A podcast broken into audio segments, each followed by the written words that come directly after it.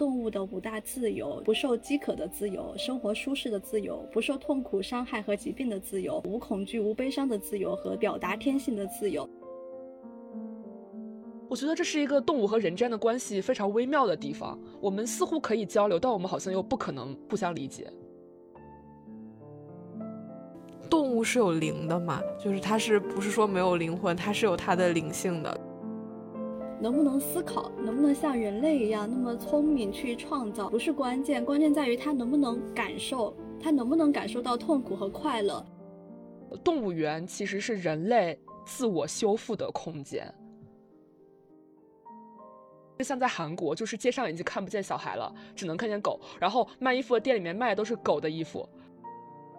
就是熊猫是不是一种代表？就是说现和现在年轻人一样，可以不生小孩，但是得开心。在 Tinder 上，如果发了这些和动物互动的照片，你就更容易吸引他人，因为你被认为更具有亲和力。狗一方面唤起一个人力所能及的最好品质，对虚弱和依附生命的自我牺牲式奉献；另一方面，诱惑人以一种任性、专断甚至背离的方式行使权利。Hello，大家好，欢迎来到新一期的不方时间，我是小陈，好久不见。我是小李，我是屈女士，好久不见。哎，怎么就我没说好久不见？不是因为小李跟大家连见了两期，我和小陈是好久不见。确实啊，见两期，呃，确实就是咱们这个生产率已经远远不如以前了。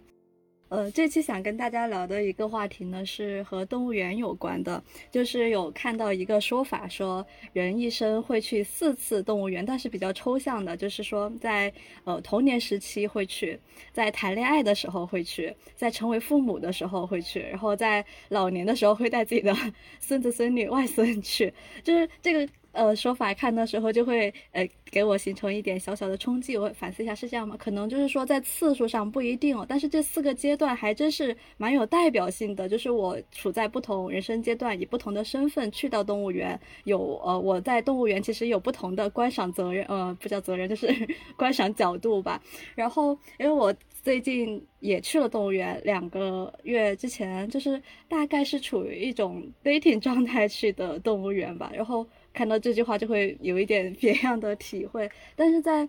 就嗯认真的聊起来，在动物园的感受啊，就是好像作为 dating 去，主体也不是看动物，但是呃最开始去的时候还是会被动物园里，就是它有一种情绪在交织着。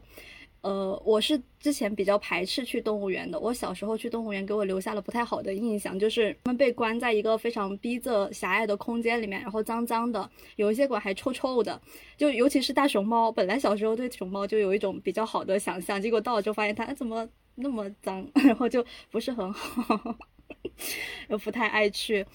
怎么还嫌人家脏了？人家天天在地上滚来滚去。这其实熊猫。是黄的，它不是白的，就很多熊猫都是脏脏的。其实，对的呀。但是我们在画熊猫的形象的时候，从来不会把它画成一只黄黄的熊猫。我们进去的第一个馆是黑猩猩，然后那个馆其实布置的还蛮贴心的，就是呃每个黑猩猩都会有它的名字、它的习性、它大概有什么特征，然后那个馆里还给他们做了呃各种各样的呃爬爬架呀、摇篮呀，然后给它铺的小窝呀，很温馨。但由于可能就是猩猩和人太。太相近了，这个种种类上，然后你会感觉到一些相似性，就是看他的眼睛的时候，甚至有一种在看遥远的亲属的那种感觉，颇有智慧的眼神，仿佛也在反视着我。当时馆里是有三只小的黑猩猩，有一只在很活泼，它在爬那个架子，然后它从架子上下来的时候，边下来边拉粑粑，然后。然后引起了一些惊呼，然后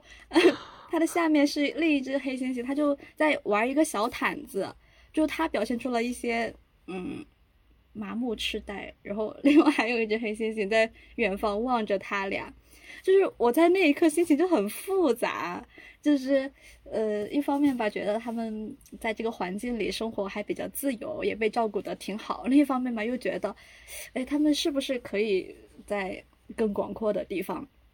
但是从黑猩猩馆出来，然后去到了那个小熊猫，就是呃呃，就是小浣熊的那个方便面的那个那个小熊猫。那个馆的时候，你就觉得很自在，因为他们是在一个开放的场馆里面，然后 他们被做了一个高空的那种通行道，游人摸不到，只能看着它。然后，呃，当然他也可以下来走那个地上的通行道，然后游人就可以伸手去摸他们。然后在整个园子里，你是不知道他在哪的，他偶尔会出来。然后大家就哎找到了，在那在那儿，就有那种很惊喜的感觉。然后整个甚至整个场馆它都是开放的，它没有玻璃，没有墙，没有任何的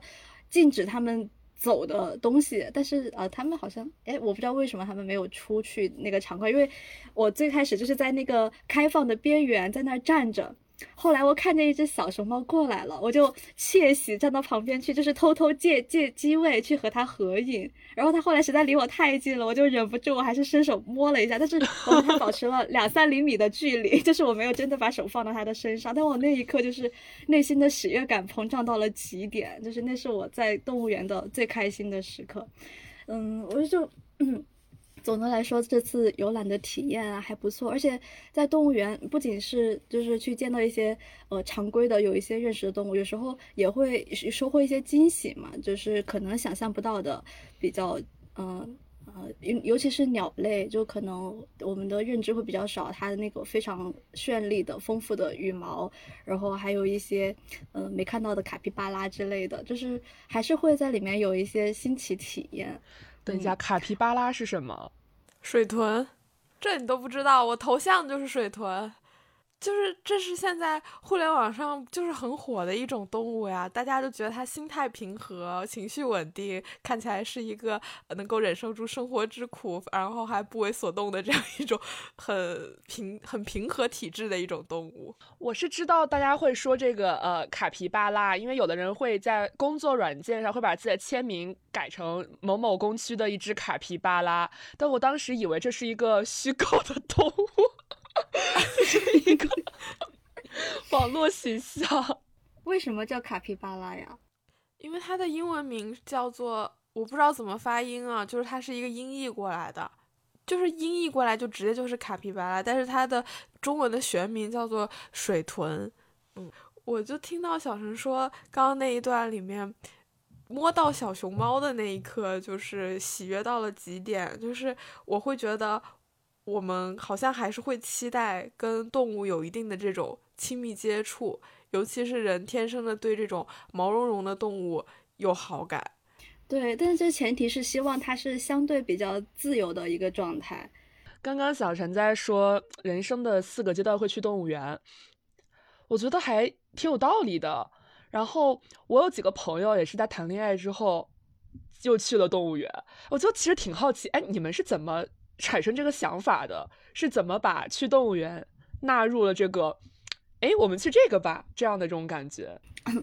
我觉得就是这个地方我一直是想去的。我第一次想去是因为当时看到了野生动物园，它有一大片花海，很漂亮。我就是一个容易被花打动的人，我就很想去。但是我那个已经是一年多前看到的了，我自己一个人是没有动力去那儿的，因为我从这儿过去可能得要。两一两个小时左右，就是我得坐地铁再转转一个那个巴士，或者自己租租车去，其实相对来说比较麻烦。而且逛那个动物园呢，又需要比较长的时间，所以我自己不会去。那么我得约一个人和我一起去。那我约一个人吧，他就得和我，呃，有着对这个动物园相同的这个好奇或者想去。但是呢，如果他这是我 dating 对象，他可能想去，也可能他只是想和我待着，那么随便呃找个什么地方都行。那这个时候提出来就很有可能达成一致。看来跟动物本身也没有太多关系哈，就是听上去怎么有一种利用了他人的感觉。时间线已经拉到了十九世纪的时候，到十九世纪中叶的时候，动物园已经不只是一种嗯私人的场所，而是说他希望更多的盈利，然后获得公众的关注，然后里面可能就会设计除了动物以外，融合了各种各样的风景，就像刚刚小陈说的，里面是有花海，然后也会有一些，比如说大讲堂或者沙龙，还有比如说接待区，然后各种集会，然后卖吃的卖喝的。它就变成了一种有一点营销的手段，它成了一个大家可以公众去玩的一个景点。同时，然后也是在这个阶段，可能开始有一些嗯，对于。知识的渴求吧，就是这种公众的知识，他是希望通过这种知识的进步，或者说科技的进步去推动这个社会的发展。那动物园可能就是一个良好的一个教育场所，就慢慢他把商业和知识就是融合在一起。就可能我们最去动物园最开始，它跟动物的关系未必有那么大。我觉得从刚刚小陈那一段分析里面是有一点这样的感觉的。对，它很像一个那种主题乐园的载体，就是可能跟迪士尼这种的，它有一个类似的性质在。然后古代的话，就是圈养动物的这种情况，它是有一种我能驯服一个猛兽，那我一定比它还厉害，它其实能带来这个帝王的权威塑造。然后到了近代之后，又产生了一种新的观念，是来自于呃，如果这个国家或者说这个地域的人，他可以友好对待动物，那他就能够更友好对待人。就是我们会把。对待动物的这种态度和他的人产生这种关联，这个也是在近代形成了一种，怎么说呢？就是动物园变成了一种文明的象征。就如果这个国家它有一个非常的好的动物园，那我们会认为这个国家某种意义上更文明，然后也成为了可能二十世纪以来各个国家争先效仿的一个对象。嗯，哎，不知道小陈去的是哪个动物园啊？哦，我去的这个呢是北京野生动物园，就是在大兴那边，就远一点。然后还有一个近一点的那个，就我们附近的北京动物园，就正好刚刚不是在讲动物园以前的一个来源吗？其实这个北京动物园就是在一九五五年的时候去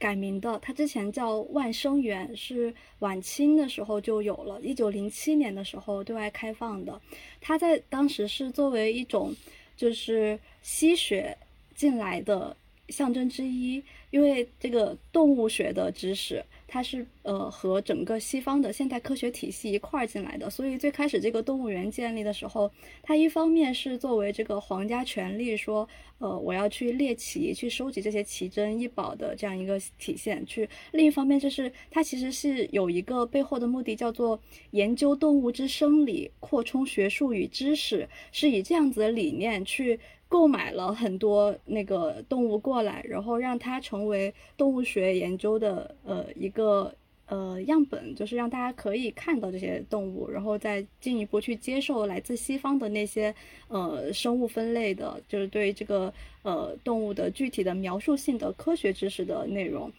然后呃大概是。在宣统之后，它其实有荒废过一段时间。在民国的时候，它被改成了农事实验场，后来又改成北京动物园。就是如果仅仅的以动物园为一个载体，它就可以作为一个非常好的研究对象。刚刚讲的动物园前史中，就在补充一些细节，就是最早的动物园，它是在巴黎、伦敦建起来的，是作为科研机构，然后包括达尔文、高尔顿，他们都经常去动物园，就是作为他们研究的一个起点。在一八六零年再往后，欧洲的几个城市都相继建立了公共动物园，包括都柏林。柏林、法兰克福、安特卫普、鹿特丹，就是当时特别大的这些城市，就是他们这个公共空间的概念形成起来之后，动物园同时作为一个可以呃满足公众的参观兴趣，然后激发一个呃公共文化的交流形成，甚至是。嗯，可能动物园它也可以成为一种就是先进的文明的象征，或者是作为一种呃政治宣传的手段，就是它可以通过构造构造这样一种形象，去在公众的呃呃思想里面形成一些对这个国家的这个文明开放的认知。就刚提到，比如说动物园，它跟文明是有一个。强关联的，然后在那个《逛动物园是件正经事》这本书里面，他说什么样是好的动物园？它里面举的例子基本上就是新加坡、还有伦敦、还有台北，就是这些动物园可能就是他理理想中是一个好的动物园。但是这这种都是通过就是雄厚的资金的支持，然后也是在发达地区，然后才会有这种能够让动物更自如的生活。的一个条件，因为它叫造景嘛，就比如说像台北的那个动物园，它里面写它就会有各种的热带雨林，就是仿造热带雨林，因为其实台北它是台台湾它是亚热带嘛，然后但是它会呃根据呃热带雨林里面的一些植被或者是嗯土土壤或者是空气湿度这种各种状态去做一个调试，然后里面就而且动物是就是散养在里面的，就很多种类的动物，它好像不是说像我们会。小我小时候去的动物园，就是我家那边，就是黔灵山公园里面会有那种园中园，它是就是把动物放在那种一个坑里面，就是熊它是在底下挖了一个坑，然后它在里面呃各种活动，然后也是人从上面俯视到下面，就隐隐我是长大以后隐隐感觉是有一些不舒服，但是如果你去一些好的动物园的话，它可能是就像小陈说，你去找那个小浣熊。你可以从上面，也可以俯身到下面，然后去找它。就它可能是你去观察动物的这个角度，慢慢就会有有一些区别。以及那个书里面后面也写到，就他觉得伦敦动物园很好的一个点在于，它不仅仅是有丰富的动物，以及有丰富的知识传播，它甚至还达到了美的境界。就是在某一个场馆，它会联系起这个地方的文化，联系起这个地方的这种地域性，给你塑造出。啊，非常具体的身临其境的这种文这种美的传播，我觉得这个就是对动物园的要求更上一个层级，也确实是，呃，它不仅仅是要有资本，它可能得有一套呃非常严密的这种，怎么说呢？动物园应该算是一个政府单位吧，可能在这个体制里面，它也得有一套非常高精尖的专业人士来从事这项工作，嗯。我看南京红山动物园，它里面就会说，呃，它是一个现在是属于一种自负盈亏的状态，就已经能够通过盈利，然后维持整个动物园的运转，也就相当于是它不不完全需要这种国家财政的支持。那好像我觉得这种状态可能是。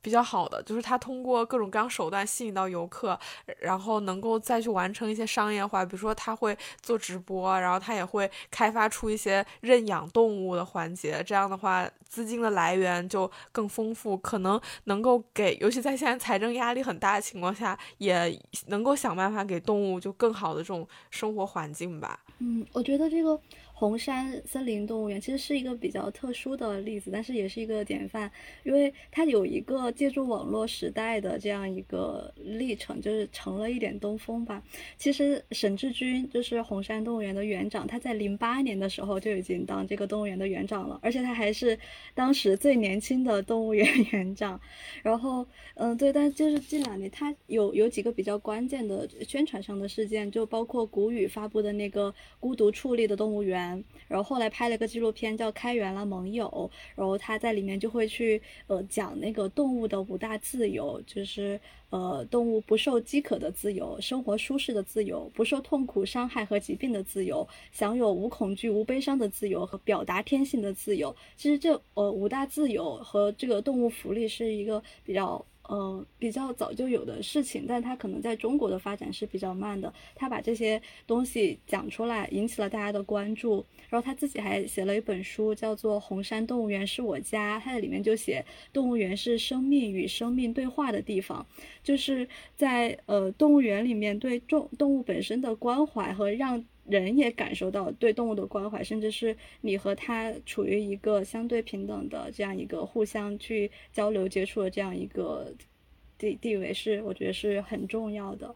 红山动物园他们。呃，会有一种叫做丰容 enrichment，通俗一点讲的话，就是通过改善它的圈养环境，提高饲养管理的水平，来让这个动物有机会去表达它的特点和它的自然行为，然后保持一个比较积极的状态。简单点来说，就是比如说让红猩猩可以画画，就是他们给它准备了一个那个画画的小屋子。如果你想画，你这是灵长区动物的特权，就你可以去那个屋子里画画，然后还呃那个。呃，就有一只小红猩猩画出了一幅稍稍微抽象，但是有很有想象空间的画作，一直被他当做自己的微信头像来着。我觉得在那一刻收获到的感动，就无异于一个父母看到自己的孩子做出了一件有创造性的属于他自己的东西的那个感觉。我想打断一下，就好像我是听到，就我我忘了我在哪看到，就是说。猴猴子就是或者是大猩猩这种灵长类动物，它确实它会拿笔，然后它就会画画。有个动物园就把这些动物创作的东西就拿出去卖钱，好像是可以卖不少的。但我感觉这个就不不属于动物表演，因为他卖的是动物所生产出来的产品，但是他也没有说强迫他每天你必须要画多少幅。但是好像大家就还真的像小陈说的，就蛮喜欢这种东西的。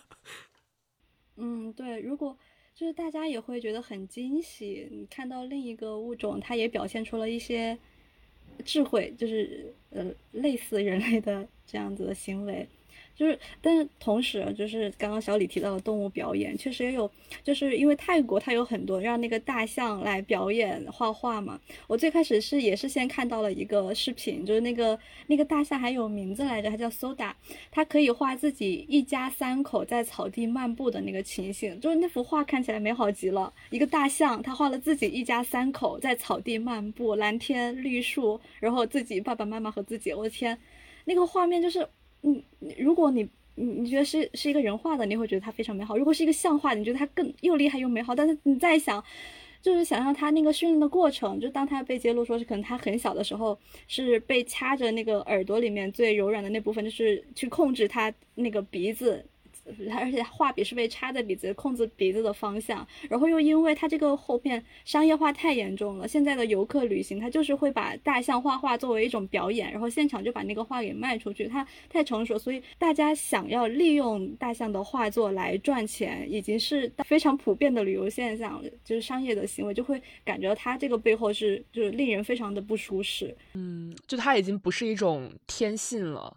而是一种刻意的表演，就是之前那个逛动物园正经事里面也说，呃。在动物园里面观察动物在干什么，一个核心的指标是说自然行为，就是呃养好动物，让他们觉得自己在就自己本来就应该在该在这个大自然这样生存，才愿意展示自然行为。然后说有两种行为不是自然行为，一种是乞食行为，就是嗯他向人要吃的；一种是刻板行为，就是单调重复的行为，就是他一直在做一件一样的事情，比如说一直在踱步，或者一直在呃就是进行一个。转圈这样的，其实我在想，如果大象一直在画画，它是不是也是一种刻板行为？因为它已经不是它天性中所自然形成的，而是被人要求这样去做。对，它有一个很明显的那个刻意训练的过程。那个踱步行为我也很有体会，就是呃，野生动物园里面它有好多大型的猛兽，就是呃，白虎啊。然后狮子呀，就他们呃有一个观赏区是游客可以坐在那个大呃中型客巴里面，就是走一圈嘛。但呃你能看到呃老虎他们是在一个开放的空间，看起来是开放的，但是呃就可能嗯有一个平台，那个平台那一块儿都没有任何的遮挡，但是它呃在呃离离外面的道路有一段距离嘛，中间可能有个小沟，它那儿是安了一些。嗯，我觉得应该是高压电网，就它可能像就像路边的草丛一样那么高，有个二三十三四十厘米的那样子的一个矮矮的网，但是他们不会靠近那个网，然后。我就很能明显的感觉他们被禁锢在那个网里面，就是我我想象着，就当时应该是有好多次被那个网电到，或者是他们就知道那个是不能碰的，他们是出不了那个区域的。就你看起来那么开放的、那么自由的一个空间里面，实际上他们是不断的受到伤害之后才知道要那个碰不了，那个是我的一个行为界限。这样的应该现在逐渐的在减少。它哎，我我发现它那个动物园里面的动物可能会这样，就是比如说在那个呃有高压电线管着的那个区域生活的那几只老虎，它们过段时间呢就会被放到那种可以喂食的那个区域，但那个区域行动是相对自由的，就是那个区域也是开车进去，但是游客会那个被给卖一些呃牛肉，然后他们就可以拿这个拿铁签子从车里伸出去喂它们。然后那是一个相对自由的空间，就是他们就直接在路边扒车，然后车也开得很慢。然后可能再过一段时间，他们会被转移到那个大的那种玻璃的房子里面，就是活动空间又相对大一点。然后他们也可以呃比较自由的在里面走动。我感觉他们是园子里面 巡回的换住处的那种感觉，就是这个这几个动物可能累了，然后过段时间给他们换一个地方。对，也有很多动物园就是在山中建的嘛，然后有大片的那种呃让动物可以自由活动的区域。但是这样其实怎么说有利也有弊吧？它的利处可能是对于动物来说有自己天性自然的释放，但是如果你要从动物园，如果我们要考虑它的盈利角度来说的话，就比如说一辆车你开进去，在非常广阔的这种状态下，其实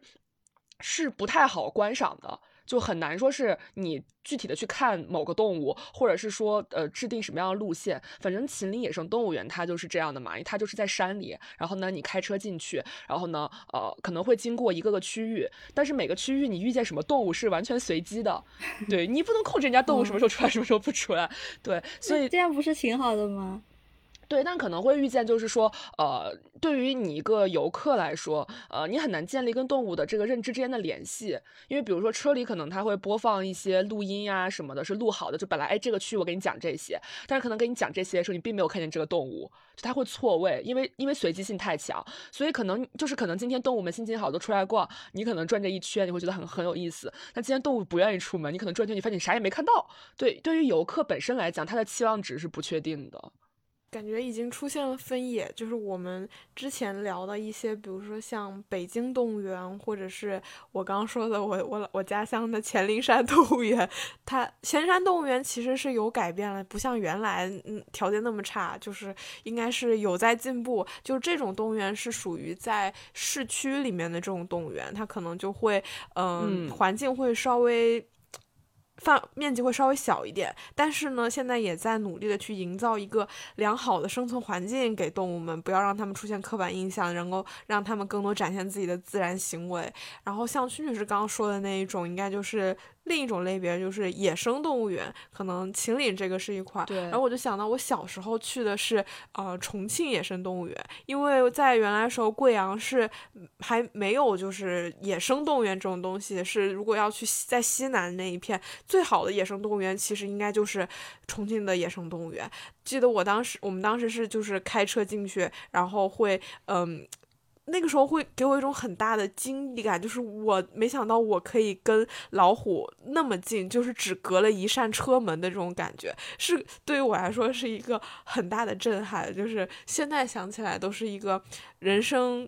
总有第一次嘛，我觉得这是一个很难忘的第一次。如果我现在要再去想还有什么第一次的话，就越来越难。然后所以想到小时候那个第一次的时候，还是会觉得非常非常的惊喜。我上一次去动物园。就是特别有印象，也是也是小时候了，应该就是小学阶段去秦岭野生动物园。我自身对于动物园没有什么明确的印象，但是我留下了一张让我印象很深刻的照片，是当时我妈非让我跟一个熊合影，就那个熊是在笼子里面，但那个熊块头特别大，她让我站在那个熊的旁边，等于我就是感觉我背对着熊，虽然有笼子，但是我好怕呀。然后我妈一一就是为了证明我是个勇敢的小孩，一定要让我跟那个熊合影，我就被捕捉了一张面露难色站在熊的旁边，就是感觉快被急哭了的照。照片，所以那张照片，因为他在我家相机里面，有时候会翻到，所以我看到那照片，我就能回忆起我当时去动物园，其实我是挺害怕的，就是我会觉得跟这些猛兽之间，嗯，就是缺乏信任吧。而且就算我背后有笼子，其实我还是很害怕，我总觉得他的手可以把那个抓烂过来抓我，这种感觉。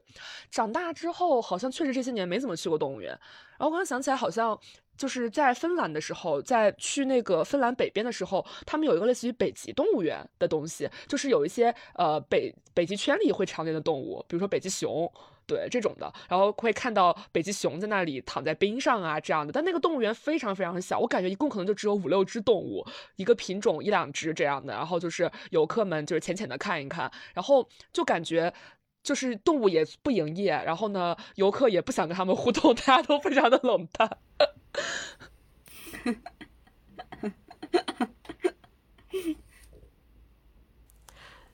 就我刚刚我在回想我们聊天的这个过程，我们好像就是有一点点触及到一个我们与动物的距离。就小陈说，他那天摸到小熊猫的时候，会觉得那个喜悦是爆棚的。没摸到啊，还隔了两三厘米。哦，没摸到，就隔，但是是那种很近很近那种状态是。会会带给你喜悦的。然后我小时候就是看到老虎隔我只有一个车门的，就是隔隔阂的时候，我会觉得是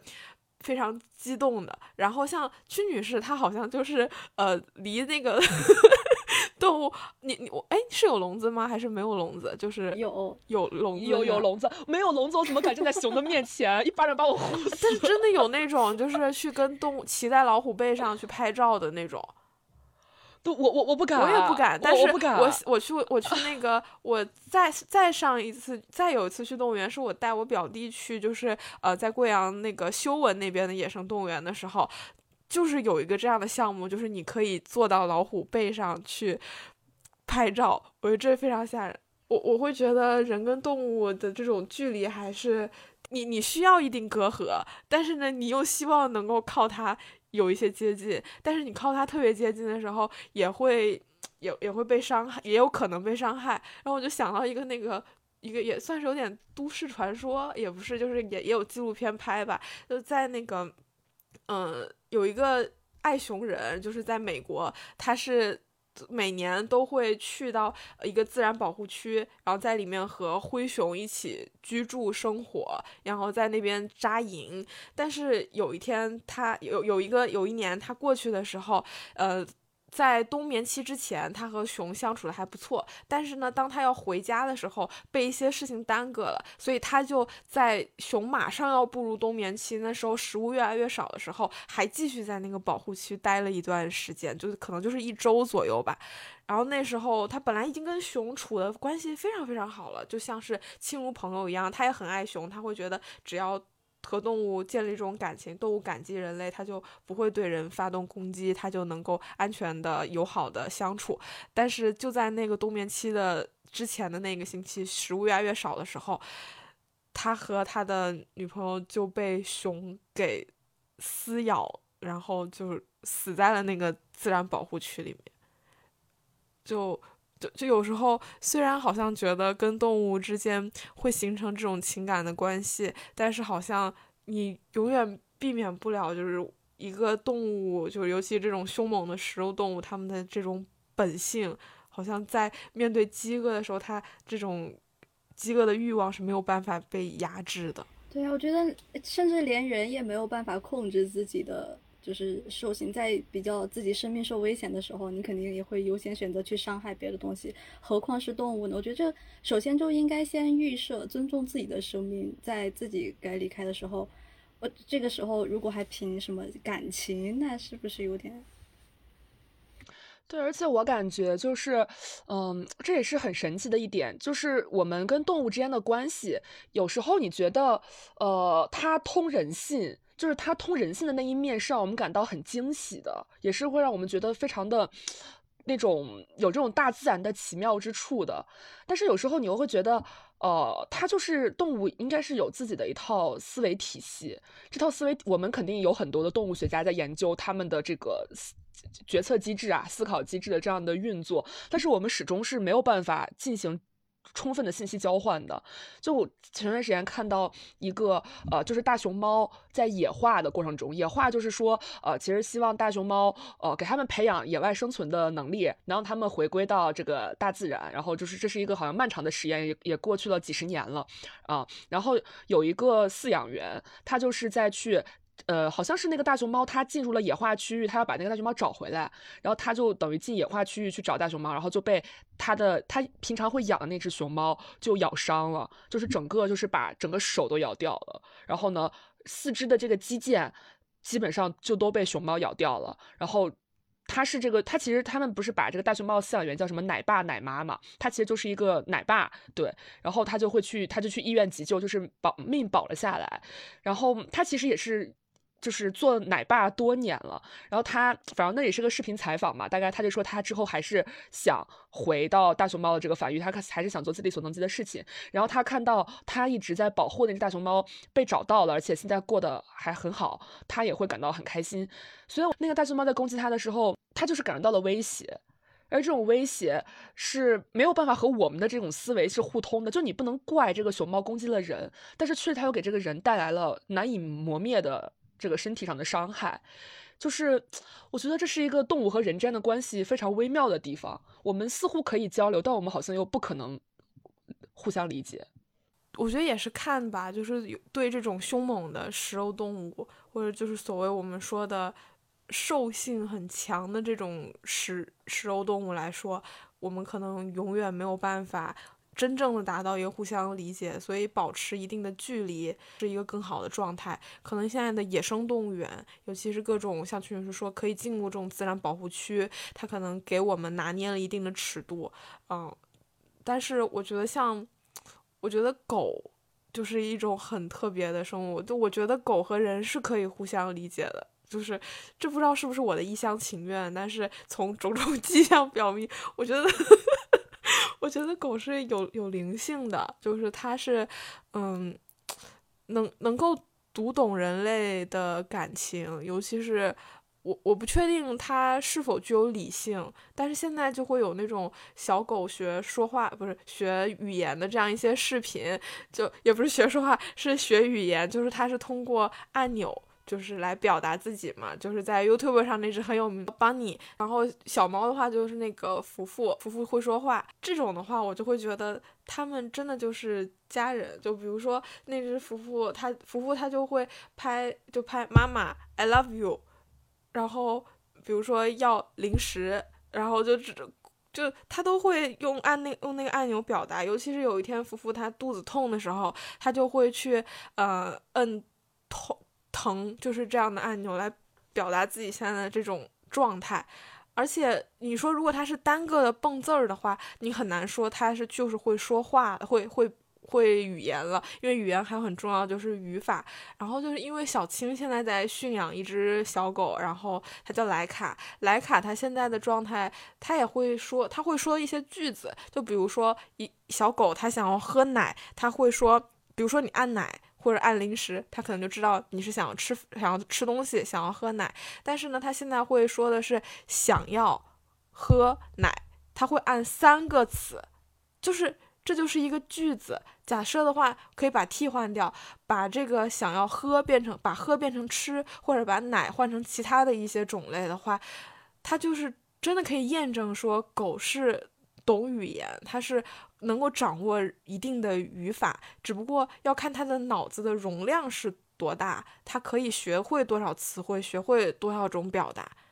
就我可能在呃很早以前，比如说笛卡尔那个年代，他会觉得动物是没有。它是没有理性的，然后它是绝对的跟人区分开的二元对立的，尤其就是属于是我们把它看得更低等的，没有它有，而且柏拉图也觉得动物是没有灵魂的。但是我现在在看这种视频，然后以及跟动物的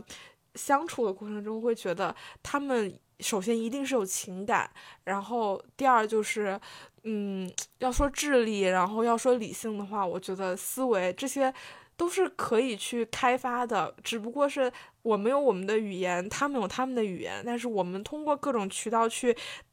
连接上去，把能够找到一种可以互动的方式。我觉得这种探索其实是蛮神奇的。嗯，我觉得这种互动的方式就是一种训练嘛。嗯，你教一个小狗、小猫知道这按这三个钮可以得到什么？你教一个小孩儿，教他最开始要要什么东西的时候，可能。思维也是类似的，只不过说人类的这个大脑可能它接收的速度或者是能够联动的事物更多一些罢了。嗯，然后小李刚刚提到，呃，就是我们对动物的一些认知的时候，我就是最近在看那个《动物表演史》这本书，这本书呃挺无聊的，就是。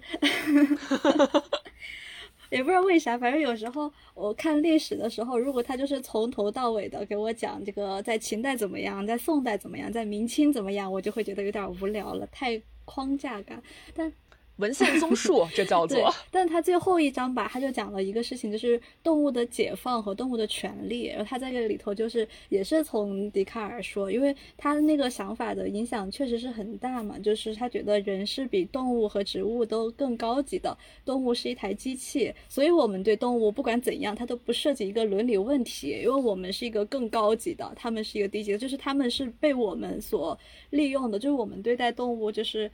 呃，食物、药物、事物，就是装饰品的事事物，还有玩物，就是玩具、宠物，就是这样子。就它是一个可以被我们随意处置的这样的东西。但到后来的话，就大家会产生出另一种观念，就是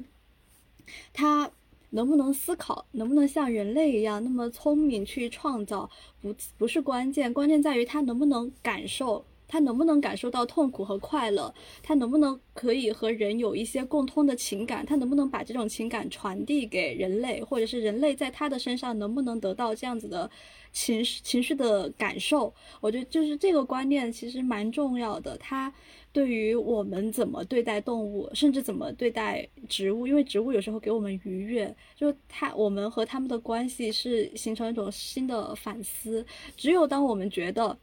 哪怕他不聪明，哪怕他很低等，但是他可以感受苦乐，他可以和我们有相同的感知，他也会悲伤，他也会快乐的时候，这个时候我们才会去思考，我们应该给他们一些什么，我们应该把它放在一个什么样的位置，去考虑这个动物是不是也有它的权利啊，然后我们是不是应该去尊重动物的福利啊，就是。当动物福利这个思想出现的时候，它其实是有做一些退步的。它不是在讨论说这个动物要有什么什么什么样的权利，而是说，呃，去约束人类，你不可以做哪些事情去伤害它，去做一些残忍的，呃呃，去迫害动物的行为，就是把动物的福利提升出来，做了一些人类可以做到的，去尊重另一个物种的事情。都包包括刚刚提到的那个动物的五大权利，我感觉都是我们在思考和其他的生物相处的方式的时候，嗯，应该去做到的。就我哎呀，我在准备这一期的时候，我就老是觉得人类啊，它也只是在这个漫长的二十四小时中的最后一秒出现的东西，它这一秒过了，人类没了，那就没了吧，就已经到了这种地步。你说到这儿，我就想到了，就是《英语兽》里面这本书讲到了。日本这个动物园大屠杀，我靠，那两章读的我真的是觉得宛如恐怖片，就是读的我整个人在站立。就他大概讲的是说，其实，在二战期间，其实有有很多动物园当时呃是会下这个屠杀的这个命令，因为可能这个城市会被轰炸嘛，被轰炸了之后，那动物可能会非常的惊慌，而且你的人力也不足以维持动物园的维持，因为因为人本来可能就是性命也堪忧，性命攸关，再加上在战争期间，呃。本来物资就很紧缺，饲养动物其实需要大量的资金的这个支持，所以，嗯，就是可能会，欧洲也会有一些哈，但这本书可能讲的主要是日本的东京这个动物园，他就会下令啊，把所有动物都处死，啊，这样一个行为。然后，呃，反正这本书这个这块是作者非常详细的讲了如何勒死一只狮子，以及如何杀掉两只大象，真的是读的你，你你你你你会觉得。就是我我自己觉得我我不是一个同情心泛滥的人，但是你读到这块，你会觉得有这种切肤之痛。就是这是一个物种对另一个物种，一个生命对另一个生命做出的事情，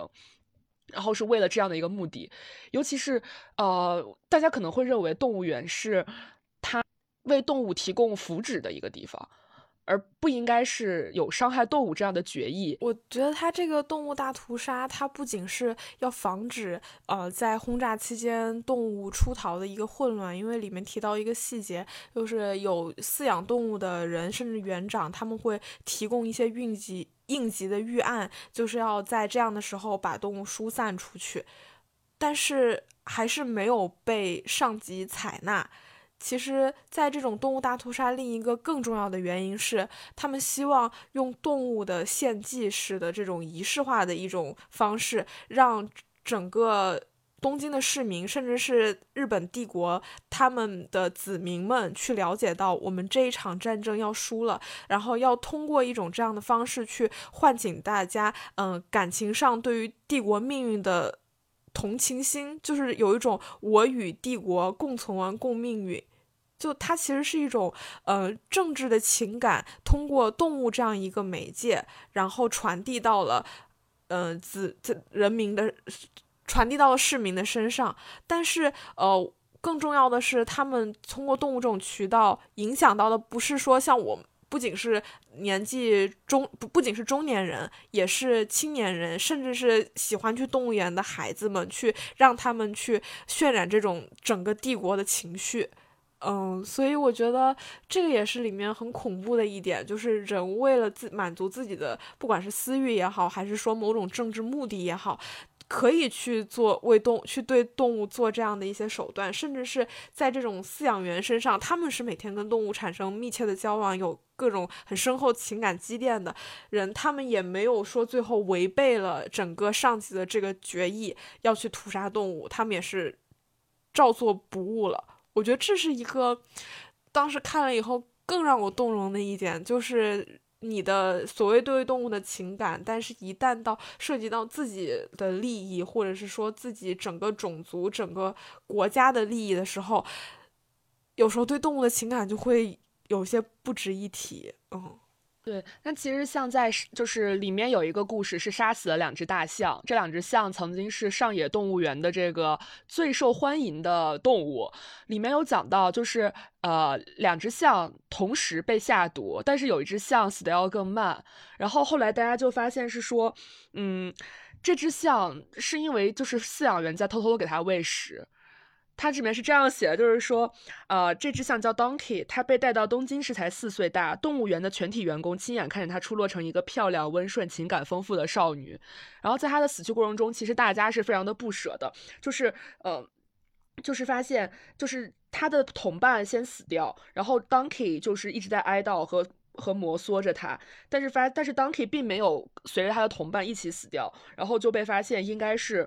就是有在，因为他给他下毒是喂喂食嘛，应该是有人换掉了他的食物。其实希望这个象可以活得久一点，就可能真正在一线跟动物产生了链接那些人，他们是很不舍的。但是对于动物园的园长这样一个角色，他可能还承担了军事、政治的多方面的职能，他可能是会下令。说是要杀死所有动物，而且当时会有一种感觉是，就是所有的动物园现在你收归军用了，他们都是军队的资产，所以你其实违抗这个命令，其实也可能是约等于你违抗军令，它是被提到了一个非常严重的这样的一个层面上来。然后反正就是真的很恐怖片，就是讲这些动物怎么样吃了下了毒的这种药，然后他们的状态可能会变得迟钝，或者他们的眼睛开始瞳孔放大。但他们有可能会不吃这些药，不吃这些食物，因为他们闻到食物里面有这些奇怪的味道。然后他们不吃之后呢，或者他的这个毒素的积攒就非常的缓慢，你就要采取更更极端的手段，比如直接捅死，就是这样，非常的嗯鲜血淋漓的这种方式。嗯，就是，嗯，我其实觉得在这个时候，大多数人的。考虑的前提还是国家、民族、种族的存亡。就是它里面也会写到说，饲养他们的和杀死他们的是同一批人。那也我觉得能够做到，就是悄悄的去保护自己所认识的、知道名字的、看着它长大的动物的，是少数的一两个人，也可能是被我们后来再去提起这件事情的时候，会称之为人性的光辉的那么一两个人罢了。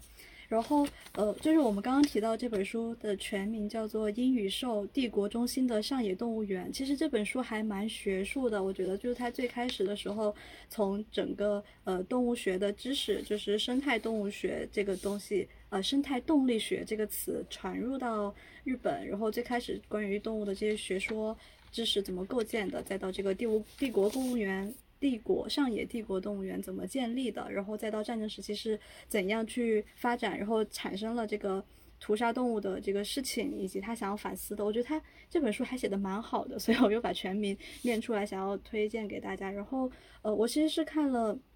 两本和。和战争相关的动物园的书，另一本是叫做《宠物之死：二战阴霾下的动物与人》。这本书的作者叫希尔达基恩，他是英国公共史学和文化史学家，然后他是第一个在英国建立了公共历史硕士学位和动物人类历史课程，就相当于是在英国把这个动物学给搞起来的这样一个历史学家。在这个《鹰与兽》这本书里面，其实读这两本书都让我。对于战争有了更多生动的具体的认知，而且是呃在战争就是在战场之外的认知。因为像《帝国》呃这本书里面，《英语兽》这本书里面，它还讲了战争前期的时候，这些动物是怎么去被塑造成为动物英雄，它怎么被呃给予了他们一些形象，就是把动物想象成了一些士兵的形象，他们安静、强壮、勇敢、服服从，并且忠诚的死去。动物它都被服务于这个国家战争的一部分，他们的形象，呃，甚至包括于去呃建立动物的荣誉的表彰体系，然后给动物建了慰灵碑等等这些行为，就是他们被纳入到了这个战争的一部分，然后又因为战争而走向了牺牲这样子的。悲惨的结局，然后就是大型的野生动物，可能在战争发生的过程中，会对他们他们的那个逃逃散会对人有伤害。然后《宠物之死》的那本书讲的是小的，是宠物家里养的猫猫狗狗这样子的呃动物，他们在战争中的死亡，就是在一九三九年是九月三号的时候，英国对德国宣战了。然后呃，在宣战后的一周里面，有四十万只。猫猫狗狗这样的宠物被屠杀了，其实用屠杀也不太合适，其实是他们的主人自主动把它们送去了那个呃，当时是有好多可能动物协会啊、医院呀，或者是一些可以去执行安乐死的地方，去给他们执行安乐死。我其实最开始看到这个书的简介嘛，我我理解不了。就是它是宠物，而且在战争时期，其实人和宠物的关系，我觉得是会进一步的，因为你在那个时候其实什么都抓不住，有一个这样子的可爱的生物在你身边，其实是一种慰藉。可能在你呃很害怕的时候，它可以陪在你身边。然后，但为什么在这个时候会去杀了自己的宠物？就呃，哪怕我稍微。就是去设想一下他们的处境，我也只能想到说，可能担心他们乱逃乱窜，然后会造成一些混乱，然后我就去读这本书，它里面。嗯，去分析他们的心态的时候，呃，大概也是说，因为他们在他们是经历了一战的这样一批人，他们当时看到了战争混乱状况下的宠物的生存状况是怎么样的。当宣战开始之后，他们就做了很多准备，比如说把孩子送去乡下，家里面做了遮光帘，然后把花坛挖了做呃种蔬菜等等。就是其实战争还没有爆发，但是他们在准备。呃，这个战争如果发生了，我要需要做些什么？那消灭宠物就是他们的准备之一，因为他们担心这个轰炸如果发生的时候，他们没有办法去顾及宠物，就他们可能会流离失所，甚至可能就会被各种瓦砾压住，或者是就是很残忍的死在了一个不知道什么地方，所以他们选择的是主动的先把这些宠物带去。杀掉，让他们相对平静的死掉。呃，他们觉得如果宠物活着，自己却没办法照顾它，带来的是麻烦。但四十万其实也只是当时的一部分宠物嘛，肯定还有一些家庭，他选择的是和自己的宠物共存亡，或者是选择别的暂时寄存的方式。只是我当时特别被那个一周和四十万震撼。然后后来我还在书里面看到一个例子，就是说，呃，一个。一个父亲他说：“如果如果发生了战争，呃，我已经准备好了充分的毒药，它可以让我一家就是在没有痛苦的情况下死去。然后我也希望我的孩子会先我离去。就是如果战争它真的在那时候，呃，虽然宣战了还没有爆发嘛，如果爆发了，如果一切都陷入混乱了，那我会选择先杀了我的孩子，然后我再自杀。当我看到这一段的时候，我就，呃，就。”这一是震撼，二是我理解了他们为什么要杀了自己的宠物。就是当时的那种战争环境下的心态，就是我现在什么都控制不了，我能控制只是让让我所爱的在乎的东西，就是让他们没有痛苦的死去。就是我们的结局只有死了，那我要选择我怎么死，大概是这样子一种心态。嗯，然后这本书最后他其实还就是说这个。嗯，这个数据，因为一周四十万这个数据是不是真的，还有一定的那个存疑的空间。它是英国防止皇家防止虐待动物协会当时给了一个报道，然后后来他去找那个协会，想要看他们的档案和当时的会议讨论的时候，就也不给看了。就是有有一些报道证明这个事情发生了，但是他看不到最原始的记录。我在讲这个事情，大概就是说。嗯，从震撼到理解，就是这样子一件事情，它在战争时候会发生。我觉得战争它和军事是紧密相连的，就是军事它会要求一种极端的秩序化，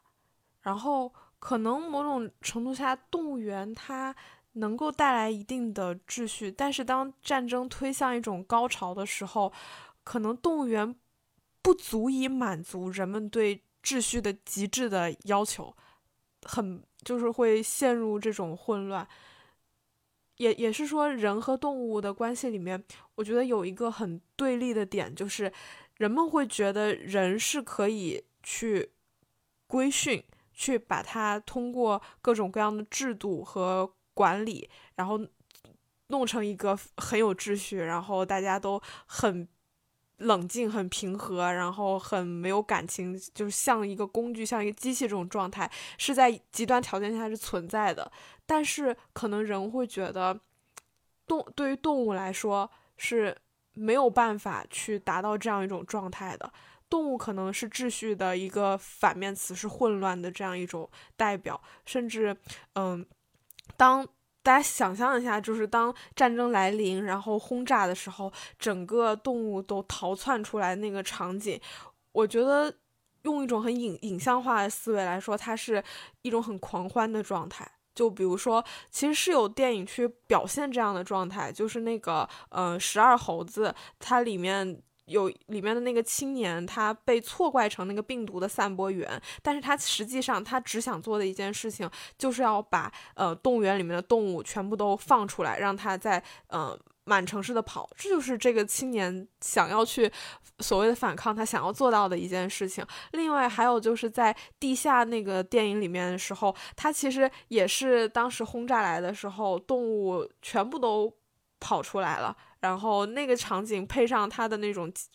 呃审美的音乐和他的那种影像，他其实是有那么一种嗯狂欢的氛围的。我记得他还去找了那只猩猩，是吧？他特地去找了他喂养的猩猩，然后一直把它在地下室里养着。然后最后故事的结局好像也是那个猩猩误开枪，很很关键的一个剧情转折是由那个猩猩触发的。对，就是大家可能会嗯对动物它有一种超越秩序，然后一种混乱，但是这种混乱可能是某种程度上人们想要达成的一种状态，大家需要这样一种。狂欢的状态，或所谓的狂欢的这种状态，嗯，它超脱了理性的一个方向，有时候就会它被当做那个影视中一个非常荒诞的元素。我忘了有一个电影叫什么《送牛奶的工人》还是叫什么，反正就是那个片子里面，呃。呃，这叙事非常的荒诞，经常有什么耳朵掉了再缝上 这样子的，这样类似的剧情。然后里面就用了好多好多动物，就是一条蛇的出现，忽大忽小，可以吃人，也也很容易被制住。然后还有各种鹰，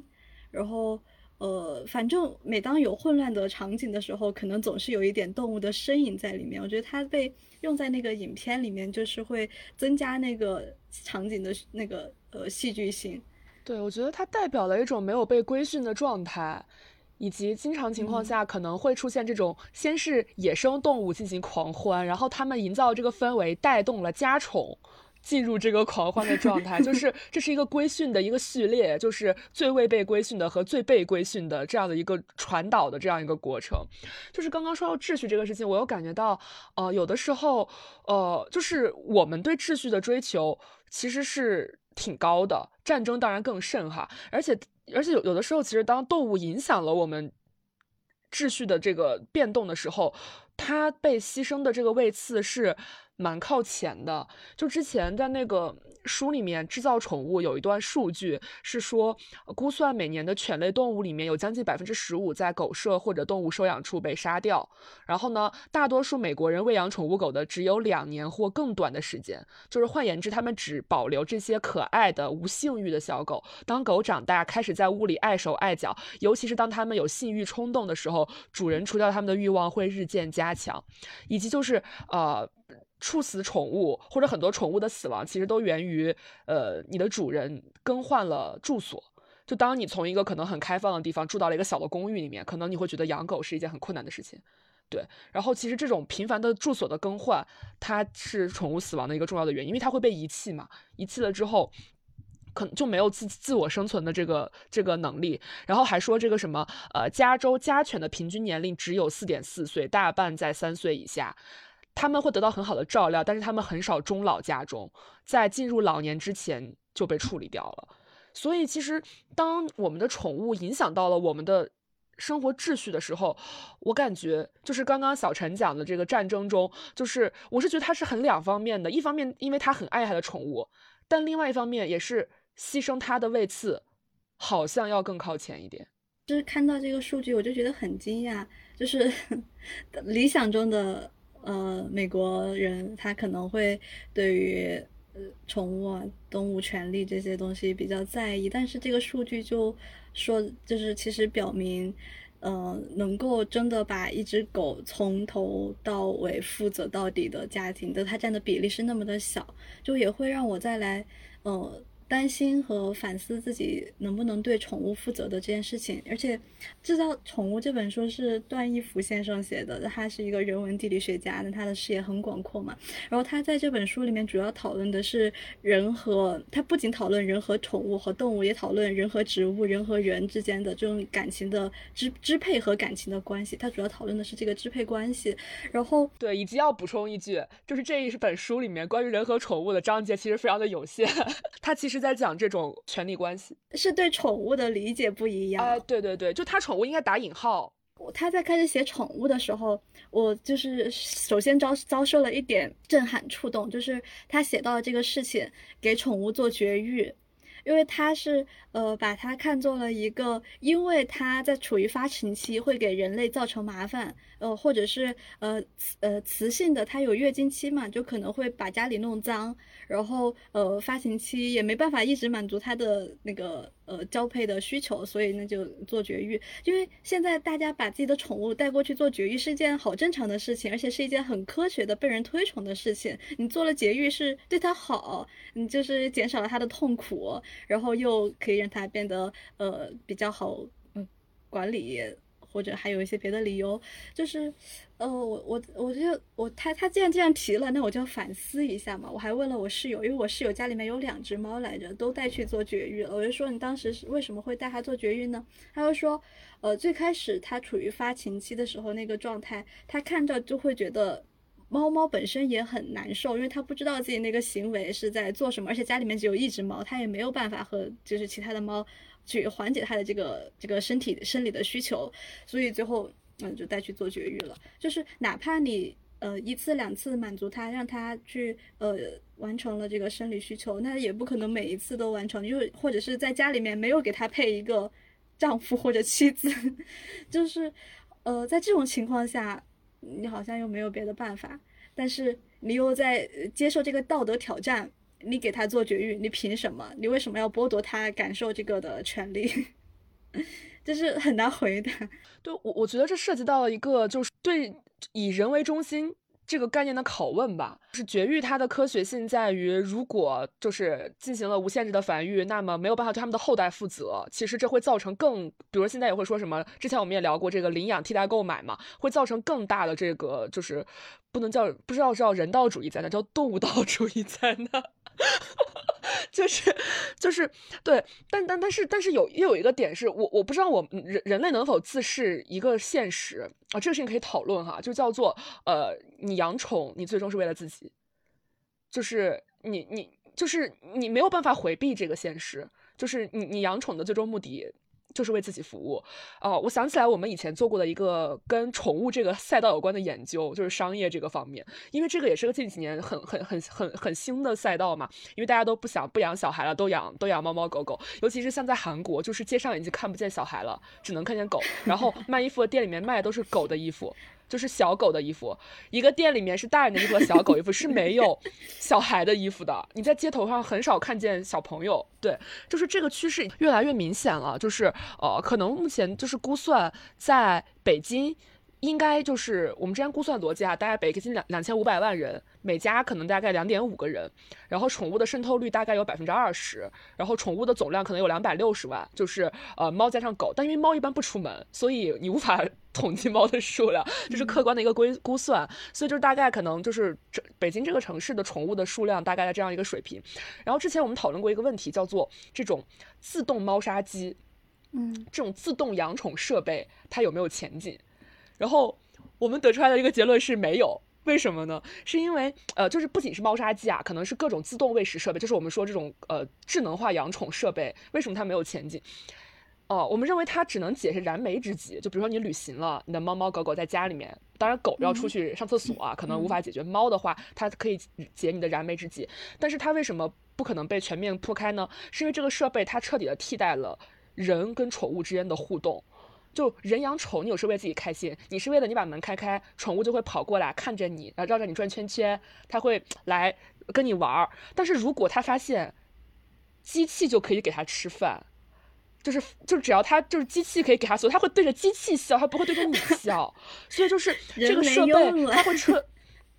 对这个宠物对你再也没有依赖感，它对你不会产生这种依赖感，也对你不一定会产生这种就是亲切感，让你感觉到这是你们两个是相互依附的这个这个状态。那这个机器就彻底替代了人养宠这个过程中获得的乐趣。所以我们当时的。判断是，就是这个设备它当然是有用的，它可以在很多情况下智能化解决家里的很多问题。但是如果这个设备它真正的替代了人和宠物之间的互动，那么我们觉得它是不可能就是全方位的推广的，因为养宠的目的其实是为了减少麻烦，增加快乐。但如果你在减少麻烦的同时，使得快乐也不再存在，那它就不太能进行普遍的推广。这本书的英文名是什么？是叫做《The Making of Pets: Dominance and Affection》。那它呃那个。呃，dominance 就支配，然后 affection 感情，它是作为副标题，但其实我觉得这本书它可能应该逆过来，就是支配与感情。就像我们刚说这两个方向，就是完美的对应了这两个关键词，一个是要不要带狗或者猫去绝育，就是其实这个方向，你你说你让它去绝，自然的动物它是不会去说我要给自己绝育的，就是这是人，其实某种程度上是一种支配。然后像刚曲女士提到，我们现在呃需要狗狗给我们带来一定的这种。种精神上的愉悦，那可能就是感情的这个方向。然后这里，我我其实还想分享这本书里面，我觉得我最感触最深，或者说我觉得最关键的一个句子，就是说，狗一方面唤起一个人力所能及的最好品质，对虚弱和依附生命的自我牺牲是奉献。嗯，另一方面，诱惑人以一种任性、专断，甚至背离的方式行使权利。我我觉得这可能就是宠物的一种两面性，一方面你真的很爱它，但是另一方面你真的很想控制它，而且，呃，里面提到的这种控制、这种支配，不仅说是，呃，我们只是想对它行为的某种控制，比如说像。马戏团这种操纵动物，就是说我们训练它，我给它吃的或者加打它，然后它去钻火圈。不仅这种操操作，而是在人类漫长的过程中，它是一种驯化的过程。这种驯化最关键的一个方向是基因改造。就是比如说，一只金鱼，它本来是好好的鱼，为什么有的金鱼它的眼泡就会很大？但它其实就是一种人为的去做一种育种，然后满足人对它的一种观赏的需求。甚至是狗的话，现在那种呃迷你的贵宾，然后以及呃北京狮子狗，就这类型的动物，它体型上就会差异很大。然后大家也喜欢它，说呃它是立耳的还是不立耳的？可能警犬大家就希望它是立耳的，但是比如说家养的一些嗯。北京狮子狗或者是之类的这种小宠物，大家又希望它是垂耳的，就觉得很温顺、很可爱的样子。就是能够达到这样程度的驯化，稍微有一点点，我不能说是变态，但是 它是人类在这个过程当中对动物进行的一种从生理层面的一种操纵，甚至都不仅仅是说呃行为了，它是一种更本质的一种措施。是的，就是呃，他讲的这个，我觉得也挺离谱的。就是说，狗之所以现在会让我们看到如此丰富的这个种类，以及体型的大小如此大的之差，也其实是很多人为参与它客观带来的这样的结果。哦，包括很多的犬，嗯，它从小的时候，它最开始的持有的目的可能是为了去狩猎，就是它为人类的生产活动所服务。就好像也是梗这个东西吧，它就是说，呃，它，它，它的这个英文名叫 terriers，源于法文的这个 terry 土地这个意思，繁殖它是为让它溜进地里赶出像狐狸或者鹳这样的一些小动物，但是逐渐的后面它就变成了这种啊作为宠物的小型狗，就是就是就是狗的这个用途，它也是随着人类的这个生产活动的进化而变化的，不是一成不变的，然后再包括嗯。有讲一些金鱼的啊，我觉得那都有点真的是很变态了，就在金鱼的身上刻字，或者是对金鱼就是进行改改造，然后让它变成一种祥瑞的这个符号，对动物的这种极致的象征化的追求，也带来了对他们的这种极端的改造。嗯，这本书它不是还写植物和人类吗？就是植物很明显就是你把一个植物做成，就是在它还没长太大的时候，按照你想要的样子去设置它未来可能的形状、生长的样子、修剪、修枝，这已经是一个最初级的，但是也是最。最最直观的控制它的生长的表现，就是在我们说要聊动物园的时候，小李是提了一个问题的，就是观看动物，反观自身，我们会发现什么？就是从动物到自己身上，在读这个。支配与感情这本书的时候，其实是最容易去引发我们的反思的。在好多环节里面，我们可能都时不时的可以对应到自己身上的一些场景。就是说，我们去训训练一种动物，想要去控制一种动物，或者是我们从这个动物身上感受到了被依赖，然后从它那里获得了一些愉悦。今天这个这个小狗它表现的不好，我要训练它。你表现的不好，那我现在不能给你饭吃。好像有时候我们对人类小孩也会这样啊，就是说。你今天这个事情没做对，我要给你惩罚。他在说的最后结语的时候，还是回到了支配和感情的关系。他会觉得平等是将距离视为当然的，就是两个独立的个体之间，他要彼此尊尊敬，一定是有距离的。那你处在亲密关系之中，其实就失掉了这样一种距离，也就失掉了这样一种平等。它一定会存在某种支配关系。它一定会存在某种感情上的不平等，有一方需要，有一方被需要，有一方有责任，有一方想要依赖。他其实很明确，他说，当代社会已经非常的排斥这种不平等关系了，他非常谴责。那种庇护和依赖，所以哪怕人生病了，也会觉得苦恼，因为生病了，我就处于一种这个我需要依赖他人的这种情况。甚至当代人会非常主动的去减少依赖，减少情感联系，以以避免我们之间的不平等逐渐加剧。呃，当我们陷入某种比较深的情感的时候，有时候可能就没办法理性啦，没办法，呃，平等啦，没办法，就是局外人的视角来看了。这一段也会呃，去触发我对感情相处状况的一些反思。就是如果我们想要保持亲密的关系，就要完全的放弃平等，或者是可以把平等放弃到什么程度？怎么去相处？我觉得这个，我我想了是没有再有进一步的答案的。这个留到我们下一期聊亲密关系的时候再进行详细的剖析。看上去这个话题就是大家都有些话要讲，我们可以，我们也在计划聊一期跟亲密关系有关吧，也是就是我们的就是感情上的困惑和迭代，嗯，甚至可能我们聊完了半天也全是废话，但是或许会对我们怎么处理感情有一些。帮助吧。如果我们聊完不是废话，而是一个攻略，那这一期就更不值得听了。因为，因为我是觉得，就是亲密关系怎么可能会有统一的解法呢？怎么会告诉你什么样是对的呢？对吧？哎，这个没事儿，我们之后会重新聊，新聊一期的。对，刚刚说到这个，呃，看动物观观察动物，我们思考怎么思考自己的这个问题，哦，就是想到了这些几本书里面都有提到过一个词，叫做 reflexivity，反身性，就是它指的是自我参照行为。就是为什么有时候大家会觉得要带小孩去动物园，要带小孩去经常去看动物，因为他们从小跟就是他能跟从动物的互动里面，就是学习到这种自我行为的参照的这种状态。呃，书里面也讲过，在一些部族里面，他们这个反身性就是非常的弱，他们可能会面不改色的屠杀动物，对动物进行这种血抽筋啊这样的行为，其实是没有任何感知的。对，所以我觉得就是就是跟动物的接触。也是让人找到一种参照系，就是来观察你跟另一个物种相处的时候，怎么样来看待自我啊？怎么样来认识自我？我觉得这个也是挺重要的一个点吧。然后有一个很有意思的研究哈，是应该是我们学院前两年有一个毕业论文，大概写的是说你在 Tinder 上如果发了这些和动物互动的照片，你就更容易吸引他人，因为你被认为更具有亲和力。对，所以现在大家很喜欢就是和动物合影，就是会发一些和猫猫狗狗啊互动的这种照片，因为它会被认为就是你的反身性会很强，你更容易是不是虐待狂？我会觉得我一直是一个处于一种中间状态，然后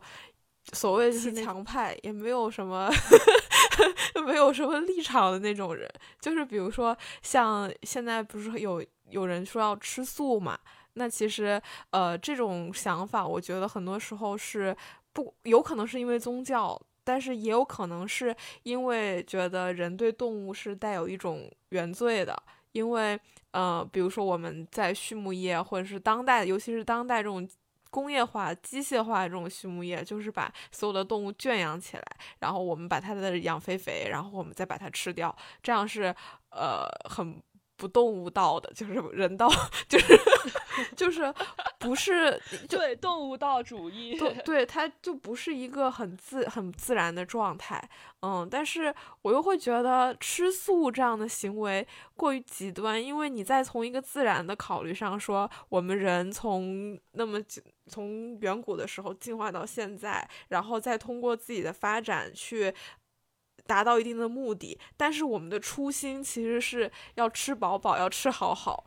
但是你现在在什么？小李怎么了？怎么吃饱饱 吃？就是要吃得饱，吃得 好嘛？吃得饱要吃得好，然后他就会，嗯，这是这是我们的一个初心。但是现在好像，如果你要吃素，这不是在违背你身体进化过程中本来的一种欲望吗？就是这同样也是一个不自然的方式。然后，另外我会觉得，呃，比如说像原来有一些游牧的民族，或者是说现在，即便是呃在在新时代，那现在像哈萨克族，他们自己也是会有牧场的，然后他们跟动物之间的这种关系，可能就会，我我觉得是更理想化一些，因为他们呃。每年就养那么多只动物，然后可能养那么多动物，它会在一定的时候把它杀掉。然后，比如他们养的马，他们是吃马肉的，但马平时是他们一个很重要的，不管是交通工具还是伙伴也好。但是他们永远是把这种动物看作是大自然赋予他们的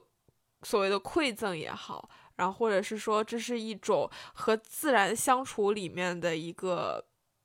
必要的一种方式，就他们之间的关系不是我凌驾于你的这种权力关系，而是说有一个更高的凌驾于之上的主体，这是他们的信仰的一些东西，然后把这种东西给赐予给我，所以他会怀有一种感恩的心，然后他可能就会跟我刚刚说的，呃，很动物保护里面的一些人士所谈到的这种人对于动物的这种权利关系、这种原罪的一些反思，又有一些。不一样，就是它是一种更自然的状态，而不是说到现在人类去追求吃素，它形成了一个更极端的、更不符合人自然行为的一种方式。对，我觉得这边有一个很重要的点是，他们的自然状态其实也是不可能扩大的，它是一个小小范围存在的状态，以及是否还存在另一种假设，叫做他们不这样生活，他们无法生活。就是我在想，为什么现在会吃素啊？就是之前不会。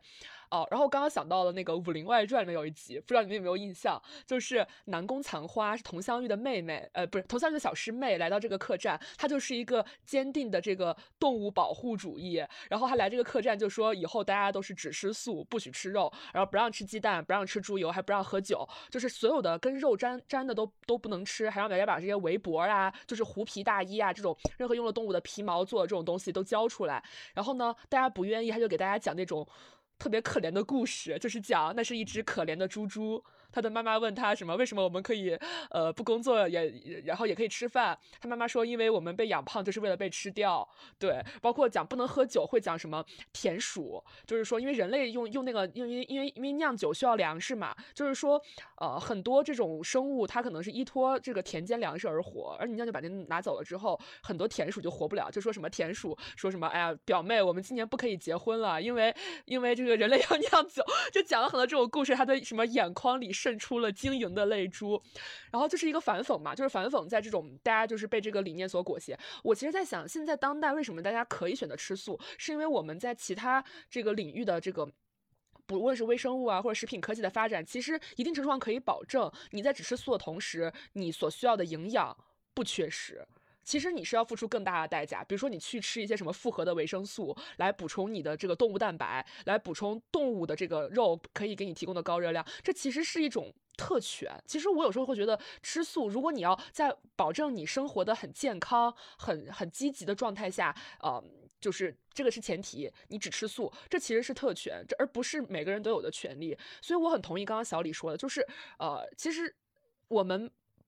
不得不承认，我们生存的第一要义是让自己活得更好。只是说，在让自己活得更好的前提上，不对其他的物种产生折磨，不对他们产生伤害。就是我觉得这个，如果要一旦把这个本末倒置，它其实是非常可笑的。你让现在全世界人都吃素，但是并不是所有人都有吃素的条件，因为素跟肉它提供的这个能量的这个来源，它就是完全不一样的。所以，我有时候觉得吃素它是有一定的特权意义在的。当然，宗教这个层面咱们除外，就是我觉得这个是有信仰。但是在现在这种吃素的这种潮流里面，我其实觉得是有这方面的。层次吧，当然了，我也不是什么营养学的大师，只是就是只是之前知道什么动物蛋白跟植物蛋白比，就提供的能量是不一样的。然后我也之前想起来，就是我们之前舍友他不是有段时间吃素嘛，然后他吃了可能一段时间，他后来就是不吃了。我印象里是他说，就是只吃素其实对你身体能量的支撑是。不够的，就是他说他每天精神会变差，就是他的整个人的呃体力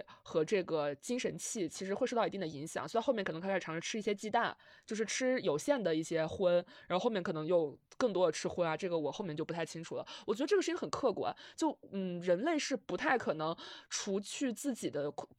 处境不考虑，而优先考虑其他物种的处境，就是我们的自私，这是我们的狭隘之处，但是没有办法，我们生而如此。为了种群的延续，对我觉得这个真的是天道自然，你你真的没有办法去改变这个事情。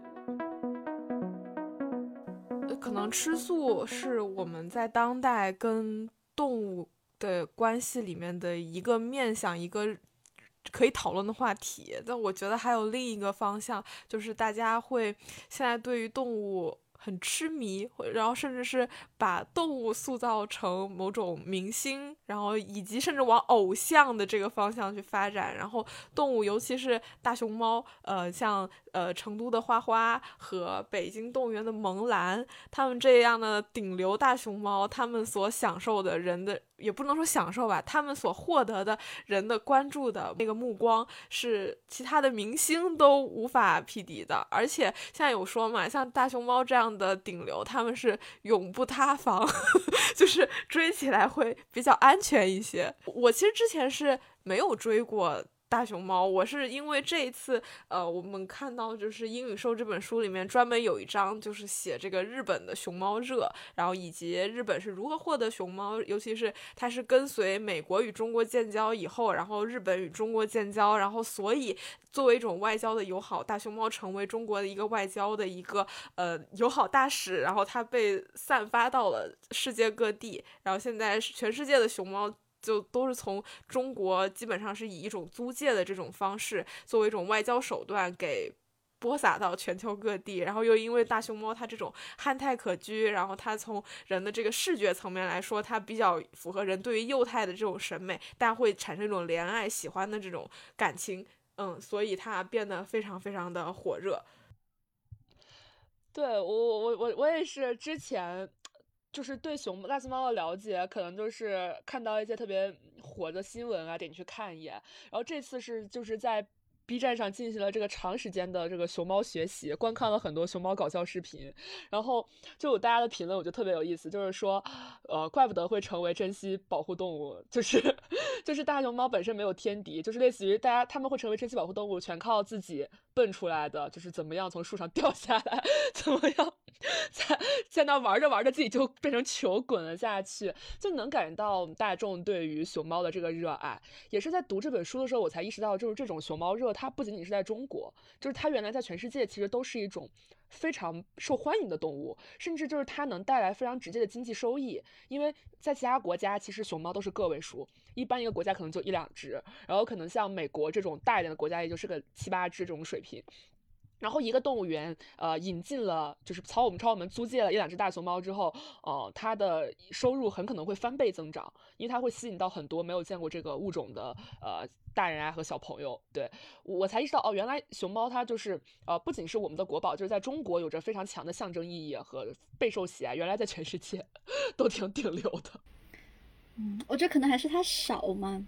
太少了。然后大家又，而且它，我觉得熊猫和中国的形象是绑定在一起的，大家会在心里面有一种印象，它来自东方，它来自中国，它还是黑白的眼，就是和东方审美是有一点关联的，嗯，然后那可能对东方对中国有点好奇的也会觉得，嗯。能看一看，我就除了熊猫，像大象，大象它可能曾经，因为它在热带地区养嘛，它曾经在欧洲国家也是一个比较难以获得的这样一个，或者像北极熊来我们这边也是比较难获得的。然后，呃，去看了一本书叫《别人的动物园》。但他这本书的副标题其实就是是一个比较沉重的背景下发生的事情，是铁幕之下东西柏林的日常生存竞赛。是他这个书的背景讲的就是在柏林墙建立之后，当时有一个东。东边、西边各有一个动物园，那就很明显嘛，一个自由，一个民主，呃，一个年轻，一个传统。然后两边的动物园园长呢，就是也是两个非常不一样的性格，他们就互相暗自较劲。然后你这个动物园进了几只大象，有多么的那个受欢迎，这边也要比一比，我们大象有多少只。它其实是在这两个动物园的互相较劲的过程中，去讲当时的柏林墙分隔之下的东西德国，他们的民主政治是怎样。发展的，我觉得这个这个视角其实是蛮好的，会读起来很吸引人。然后呃，里面就可能会有一只大象，但因为大象是当时比较难以获得的，大象的数量就代表这个园的实力。然后最后他写到这个柏林墙倒塌前后，这就是园里面比较有象征意义的那只大象也掉进沟里死掉了。然后。呃，可能还会有一些比较有意思的小的东西，比如说，呃，北京动物园给这个东柏林动物园送了一只扬子鳄，然后那个扬子鳄的名字叫毛，嗯，叫毛，然后 今天还活着呢。就最近也不是最近了，也就一年前了，就是二零二三年年初的时候，就美国的那个孟菲斯动物园不是有二十三岁这个高龄熊猫丫丫，然后被质疑遭受虐待。那网网上流传的那个视频和图片，有的都说它骨瘦嶙峋，然后有一些刻板动作。那中国的网友就是看了很心疼，希望他们回国。这个也是呃。就在当时啊，就是尤其是现在这个中美关系，就是中美之间的摩擦增加的时候，大家好像对于这种动物的疑似遭虐待这种情况，本来就会很激动，就会觉得很生气、很愤怒，但是又叠加了这种政治因素的话，就会对于美国往这方面有很多的政治方面的联想。这件事情上面，我感觉中国的这个立场还是。比较客观，这个所谓的客观也遭受到了网友的质疑。就动物中国的动物协会，他们就说，呃，去实地调研了当地这个动物园没有问题，都熊猫的各种指标都正常，熊猫也接受动物园很好的照顾。但是网友就对这个事情，我就觉得很不满呀。你你说什么就是什么，你也没有揭露就披露出他每天吃多少东西，然后他呃到底各项指标是怎么样子的。但是，嗯，现在，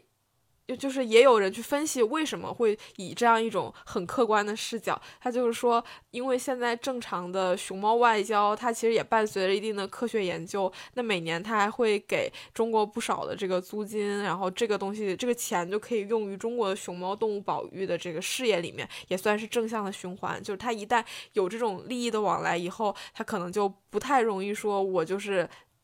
出马就说，我拒绝把再把这个熊猫放你这，我就要马上拿回来，因为这可能会引起一些资金上面的问题。就是现在来说，熊猫这个物种它并不是单纯的可爱这么一说，而是叠加了，比如说政治，比如说像资金这方面，呃，利益这这方面的一些东西，它不是一个很纯粹的可爱的萌萌的这种生物。对，就是那个我我新闻我也看了一下，关于瘦骨嶙峋这个事情，就也有人说是，呃，因为这个熊猫其实换算成人类年纪可能已经八十多岁了，所以你用一个就是一个八十多岁的熊猫可能有这样的体态，它是有这个可能的，以及也有人溯源这个熊猫的这个基因，就说他家这个基因是一个类似于近亲繁殖比较。常见的一个物种，以及就是呃，他们这个他家的这个基因里面没有什么长寿基因，所以他活到这个岁数已经非常非常难得。呃，这个也是为什么现在国内要搞出这种各种野化嘛，其实就是为了丰富这个物种的多样性，让他们基因更加的丰富一些。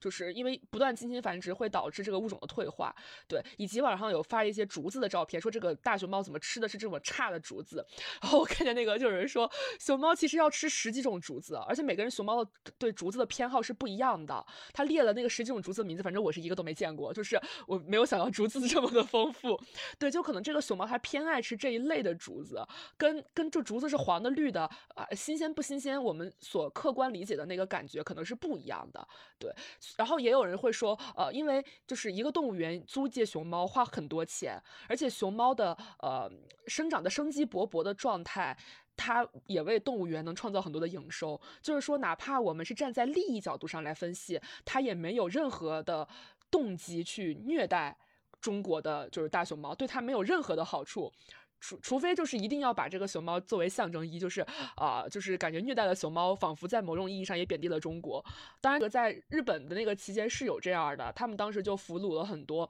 他们殖民地的动物，啊，就是认为就是俘虏这些动物。客观上代表着他们对于这个地区的征服，当时就有什么旅顺港的那个什么骆驼被拿去作为囚犯，就证明哦旅顺港这个袭击他们是胜利者。对，这在战争期间可能会有这样的行为，但是在现在这个状态下，我个自己是感觉，呃，还是有点就是还是大家还是有受到民族情绪的这个侵扰吧。对。然后熊猫这个事情，确实是它在外交的这个含义上，它的这个象征性实在是太强。它确实是成为了中国的一个代表，而且也伴随着像《功夫熊猫》啊这样的一些好莱坞大片嘛，它也成为了在世界视野里面。中国文化的象征，而包括刚刚小陈说这黑白两色很东方审美，包括黑白两色跟太极啊，就是跟很多东方的元素，它都有这个绑定的空间。但是熊猫在全球，就是我也挺惊讶于这个书里面写的是说，它整体的这个繁殖率还是很低的，因为本来熊猫是就是一个性冷淡的动物，然后，而且它们是真的不喜欢对方。就不会繁殖，就是说把一个公的熊猫和母熊猫，可能一般往外租借都是借一对嘛，借到那个国家。但这两个人如果看不对眼，他们就是不会进行任何的生育动作，他们就是会各自玩各自的，然后就是玩个十年，然后没有办法。我突然觉得熊猫这个物种就是他们很高洁，就是他们 低欲的这种状态，就是这可能是不是也是就是他们的低欲，包括他们的慵懒啊，他们这种憨态可掬。他们这种就是其实躺不卷的这种状态，是不是也是因为契合了当代年轻人的这样的一些精神状态，所以让大家也备受喜爱？你说躺，我就哦想到那个白熊咖啡馆里面的那个熊猫，就是那个斯曼达奈伊斯奈，就是他要找一个工作，每周只工作两天，休息五天，工作就只需要躺着，还要去找了个公务员工作。对啊，你想想熊猫这个，它在我们这个视域中的这个形象，是不是就是，呃，傻傻的，然后懒洋洋的，然后经常可能躺在晒太阳，假如说像一个汤圆被戳烂了一样，就是就是这种，就是这种状态，其实它跟我们所期待的年轻，就是年轻人吧，就是追追顶流的这群粉丝们所期待自己的这种放松的状态，在某种程度上是一致的。熊猫是不是一种代表？就是说，现和现在年轻人一样，可以不生小孩，但是得开心。哎，对 对对，真的是。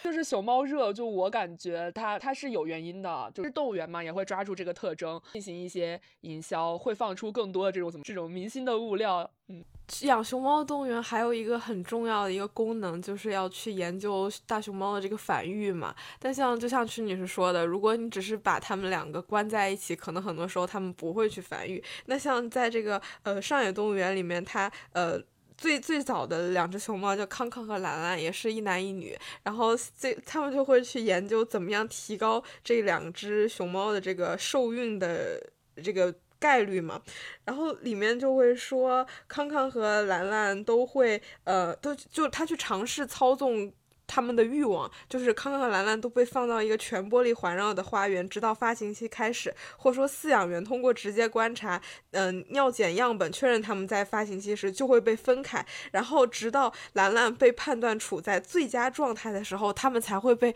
关在一处。然后里面还会有特别详细的记载，就是说下午四点五十三至六点二十三，雌性熊猫抬高后臀展示了一下，雄性熊猫假装安坐不动。当雄性熊猫往后撤的时候，雌性熊猫跟了上去。整个情景持续了较长时间，交配从下午六点十九开始。就是 我我看到这个时候，真的特别想笑。就是人，嗯，虽然我觉得也是应该去研究一下，就是大熊猫们到底是怎么繁育，这个对未来对它们的保护是很有必要的。但是你想想，在在这个。动物他们在要去做爱的时候，你去这样记下来，我不知道是不是我作为一个人，然后所以对这个事情感觉会非常的不可思议。但是我不知道熊猫它是怎么想，它是不是也觉得不可思议呢？我今天看那个动物园里面还要给熊猫看猫片，哎，就是为了刺激它们。然后有人说。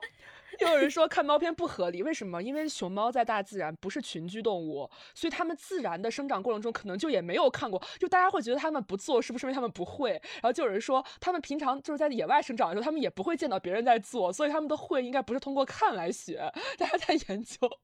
我觉得真的，嗯，就是它有点荒诞吧，但它就是科学中带着荒诞。就是人类研究动物繁育这件事情，应该从很早以前就开始做了。然后其实，在一九六八年有一部电。电影就是叫做《人猿星球》，它其实里面有一个细节，就是有反讽到这一块儿，就是因为当时是这个宇航员，然后坐了宇宙飞船，然后它降落到了一个两千年以后的地球上面，然后这个时候人类其实已经智力退化了，但是呢，猿类成为了它的主宰，那这个猿类就开始对来的这两个人类进行一种研究和观察，那就把这个人类放到了笼子里面，然后当时就是怕这个人类呃无聊，或者说也是说想要观察它的各种行为，就扔了一个呃。女性的退智力退化的人类进到这个笼子里面，然后看他们俩会有什么样的反应。然后，但是其实就是当时这个主角叫泰勒，然后他在这个笼子里面的时候，他就觉得很屈辱，他就觉得跟一个陌生的女子就是没有办法直接进行这样的交配。但是他就是在这个电影里面就会把人类和就是猿的这个角色给。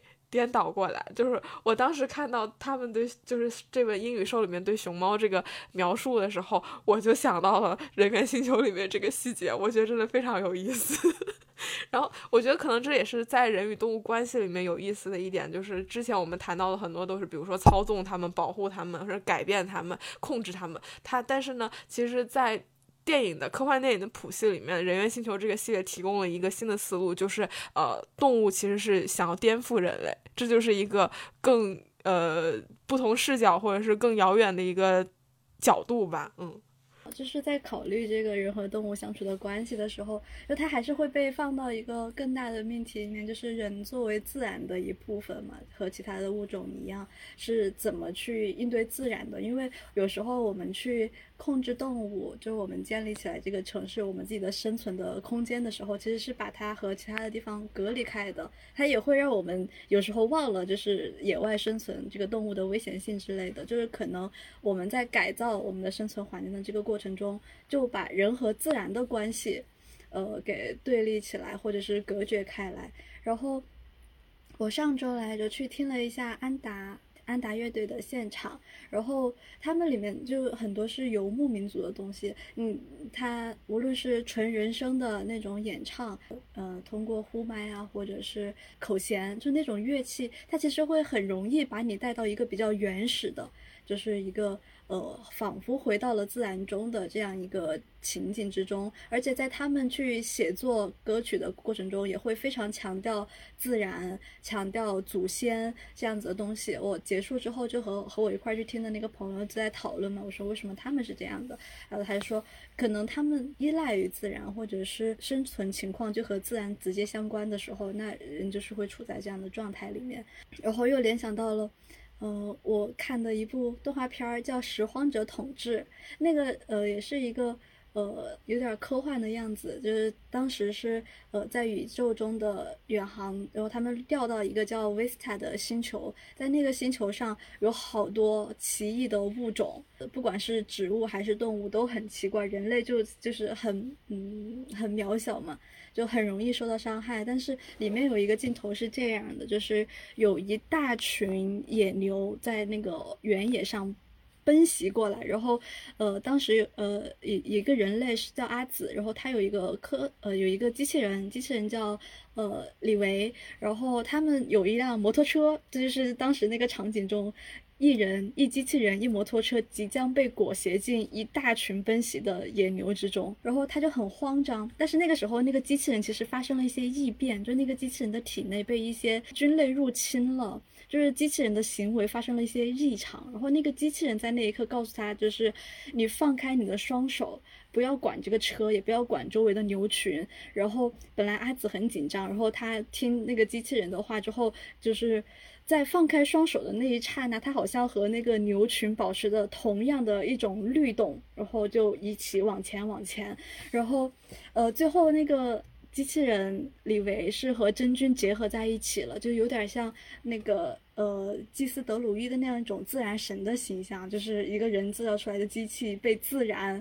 给侵入在一起，然后他们还有了一个产物，有了一个孩子，就是长得像机器人的一个植物的活体，就是很神奇的一个东西。就我们和这个自然的相处关系，当我们在回在被抛到这样一个。呃，远离了我们自己生产制造出来的东西，回到自然的时候，我们会是什么样子？我们要怎么去融入自然，然后和其他的生物一起在这片土地上生存下来？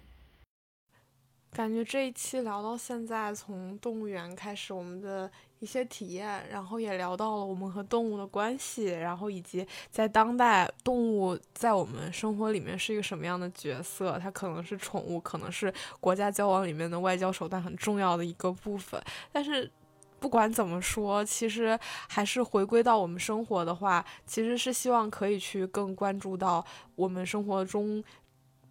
更切近的一些。动物，然后以及甚至是不是动物，就是我们和自然的一种关系。然后我们是以什么样的角色去对待他们，然后他们可能也会以什么样的方式去回馈到我们。我其实一直很坚信，就是。动物是有灵的嘛？就是它是不是说没有灵魂？它是有它的灵性的。就是我们会不是说它没有智力它就不行，而是说它，嗯，它有感受能力，它能够感受到痛苦。然后以及我们生活也是一样，就是有时候会太去强调这种，嗯，要去更高、更快、更强，然后有时候会忘了这种很多感受层面的东西。我觉得可能这也是在生活里面他们可以教会我们的一些东西，就是它是一个。相就有有一种有那个叫什么 “三人行必有我师”，就可能动物说，动物可能说我们必有我师，对，三三动行必有我师，就是可能换一种角色，换一个视角看，一切都会不一样。嗯，对，其实就是之所以城市里面会有动物园嘛，它就是希望大家在我们的生产生活和自然的律动已经不那么一致，或者不那么。绝对性的传导的时候，也让我们有一个窗口来了解和接触自然。所以我也挺相信这个观点，叫做呃，动物园其实是人类自我修复的空间。对，就是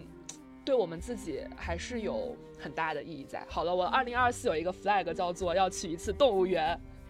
哦，不会是和情侣去动物园吧？啊，那再说啦。好吧，那今天的节目就是这样，哦，还有还有就是，呃，因为在准备这一期的时候，我觉得我获得了很多乐趣，就是看一些动物学的东西，就是那个陈怀宇他主编了一系列的动物学的研究的著作，我觉得如果感兴趣大家可以看。然后还有就是，呃，我觉得就是要去，呃，提，呃。在看的过程中产生思考的时候，在更多的去了解嘛。然后有一个北大的教授叫吕植，他创办了山水自然保护中心，然后他在播客也很活跃。然后还有潘文石，一个动物生态学家，他在 B 站还挺活跃的。我感觉大家也可以有一些途径，如果感兴趣的话，可以看看。嗯，对，我们把这期节目的这个这说到的所有的书和我们获得资料的来源，也会尽可能的放到 notes 里面。对那这一期现在真的是这样了。那就结束了。好拜拜。结束了拜拜。